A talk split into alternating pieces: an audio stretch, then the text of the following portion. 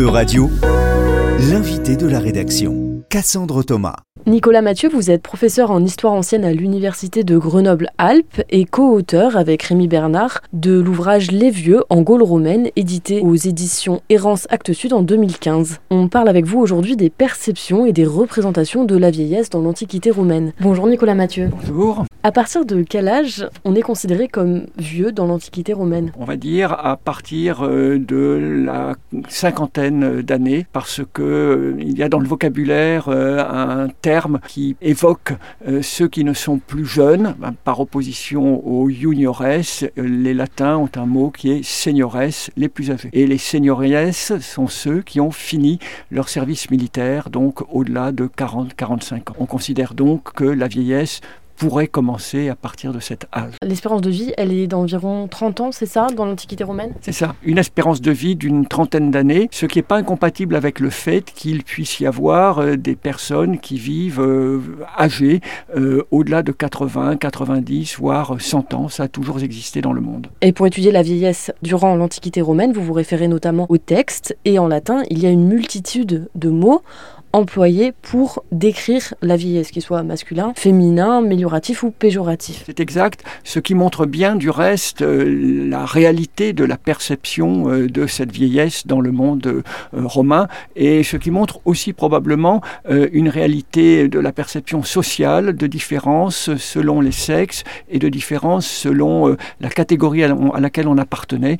de l'élite, des individus libres, des esclaves. On va reparler dans un instant de la perception, mais donc quels sont ces mots qui décrivent la vieillesse Alors, anus pour euh, les femmes, hein, qui désigne euh, les vieilles femmes, euh, vetus pour les hommes comme pour les femmes, d'où les mots comme vétuste, vétusté en français. Certains de ces mots sont valables pour les hommes comme pour les femmes, d'autres ne concernent qu'un des deux sexes. Anus ne concerne que le sexe féminin. Sénès, sénex et tous les autres mots de même racine concernent aussi bien les hommes que les femmes, mais les plus âgés, seniores au pluriel, ne concernent que les hommes et que les hommes citoyens romains qui euh, avaient terminé, accompli leur service militaire, qui pouvaient aller euh, au Sénat s'ils étaient des citoyens aisés qui avaient été des magistrats.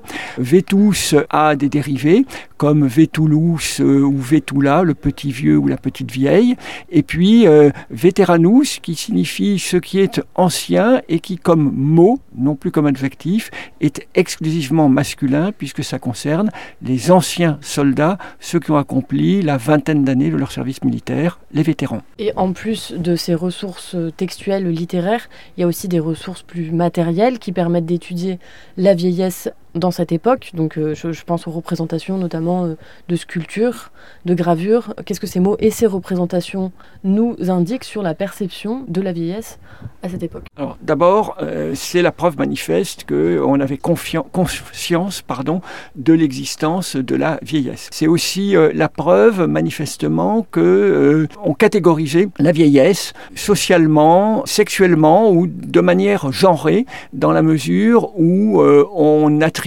à la vieillesse certaines qualités ou certains défauts. Euh, les sources euh, littéraires, euh, la poésie, les épigrammes, mais aussi des plaidoyers nous montrent des cas de vieillesse compliquée, de vieillesse qui déroge aux règles. Les images nous montrent des vieillesses qui peuvent être positives ou qui peuvent être négatives. Donc, sans rite de passage, la vieillesse existe, on la voit et on a conscience de sa réalité. Et donc, que serait une bonne vieillesse, une vieillesse positive, et à l'inverse, une vieillesse plutôt négative, plutôt mal vue par le reste de la société? Alors une vieillesse euh, positive, c'est la vieillesse euh, euh, expérimentée, c'est la valeur de l'expérience, de la sagesse, d'une certaine distance aussi par rapport aux excès.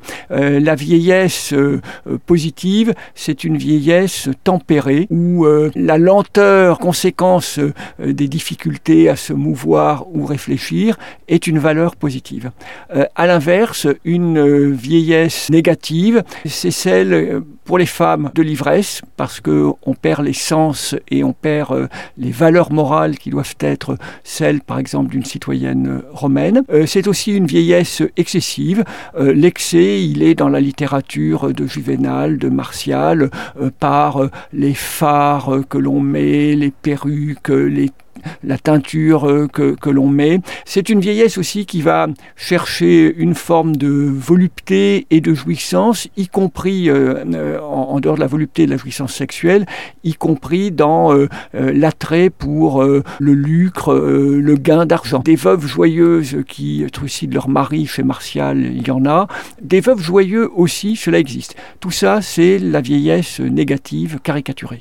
Vous avez commencé à en parler, mais quelles sont les différences de représentation de la vieillesse entre les hommes et les femmes? Il est euh, relativement rare qu'un vieillard soit caricaturé. La caricature, elle vient de l'Orient, alors par deux canaux, l'Orient grec hellénistique et l'Orient euh, égyptien, par tous les petits objets, euh, vases, céramiques et par la comédie. Donc ça, ça a toujours existé, mais c'est peu conforme à la réalité vécue. En a quelques-uns euh, de ces objets qui caricaturent euh, des hommes en vieillard lubrique, mais euh, la plupart du temps, la caricature porte sur les femmes. Vous faites référence à la figure récurrente de la Vénus Ebria. La vieille ivre, oui. c'est un type que l'on voit partout. Alors un modèle hellénistique qui a été copié partout dans l'Empire romain et euh, qui a été euh, aussi représenté dans la petite, euh, dans la petite plastique céramique comme des objets destinés à faire rire, à amuser la population et puis dans des mosaïques, une mosaïque qui vient de la péninsule ibérique, Italica, de la mosaïque pompéienne, où là on est en marge entre la représentation caricaturale d'origine hellénistique et puis la représentation théâtrale euh, avec euh, les masques de comédie euh, comme on les voyait chez Plaute à l'époque de Plaute ou comme on les voit au premier siècle de notre ère. Est-ce que l'on représente de la même manière les vieux hommes libres et les vieux esclaves? Alors oui, en fait, il y a même une ambiguïté dans la représentation des vieux. Le poids de la vieillesse, il se marque par euh, des corps qui s'apesantissent, euh, des dos courbés. Et ça peut à la fois signifier la vieillesse d'un vieux sage, philosophe, que la vieillesse d'un vieux euh, esclave, affranchi ou homme libre, euh, qui n'appartient pas aux élites, qui exerce un métier, qui use les corps prématurément. Et de ce point de vue-là, il y a donc une égalité euh, entre la totalité des hommes. L'Antiquité romaine, c'est une période qui s'étale de moins 27 avant Jésus-Christ à l'an 476. Est-ce qu'il y a une évolution de la représentation de la vieillesse au cours de ces siècles?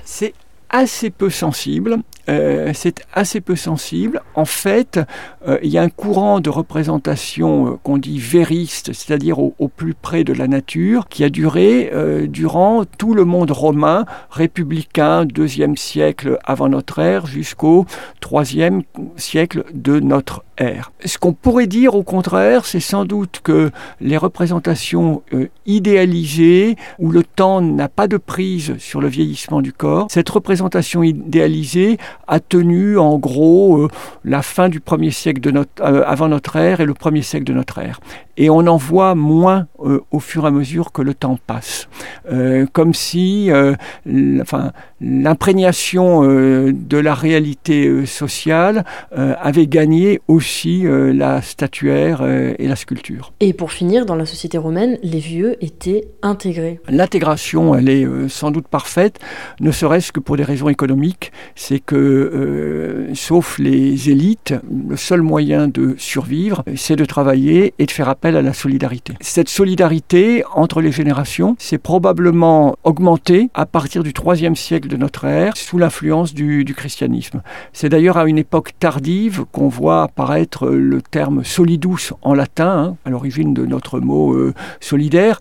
Euh, solidus, c'est être euh, un élément d'un tout et devoir assurer la partie pour le tout. La solidarité, c'est ça. C'est un élément qui va venir secourir d'autres s'ils sont dans le besoin. Et cette notion, elle apparaît au IVe siècle de notre ère. Donc il y a effectivement une intégration qui se fait jour euh, plus euh, à partir du quatrième. Merci Nicolas Mathieu. Je rappelle que vous êtes professeur en histoire ancienne à l'université de Grenoble-Alpes et co-auteur de l'ouvrage Les vieux en Gaule romaine. Euradio vous a présenté l'invité de la rédaction. Retrouvez les podcasts de la rédaction dès maintenant sur euradio.fr.